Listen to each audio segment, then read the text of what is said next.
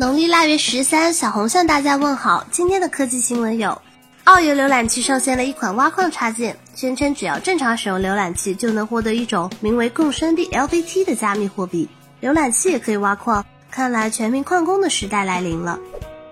拯救英特尔平台重启的问题，微软面向 Win 七八点一十发布了漏洞还原补丁 KB 四零七八一三零，也就是解除对 Spectre V 二的修复操作。重回到千疮百孔的高危状态，小伙伴们，安全与性能二选一，你们的选择是？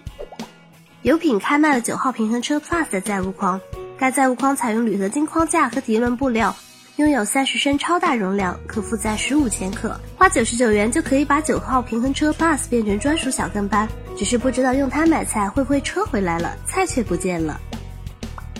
Moto G6 Play 的渲染图曝光了，外观上该机似乎采用了金属中框加双面玻璃的设计，背面的 Moto 开孔继承了指纹识别功能，但不是全面屏手机。在这样一个满世界都是在追求全面屏的时代，摩托再次体现了它的稳重与自信。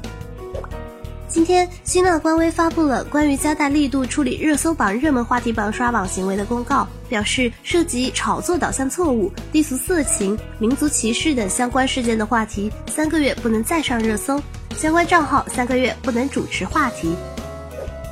Ubunt 团队曝光了一张魅族新产品的定妆照。从双摄与环闪的结合来看，是魅族十五 Plus 的可能性还是很高的。设计风格也抛弃了 Pro 七的双屏，重回 Pro 六时代的正轨，那是必须的。手握 Pro 七的小编在风中默默的流泪，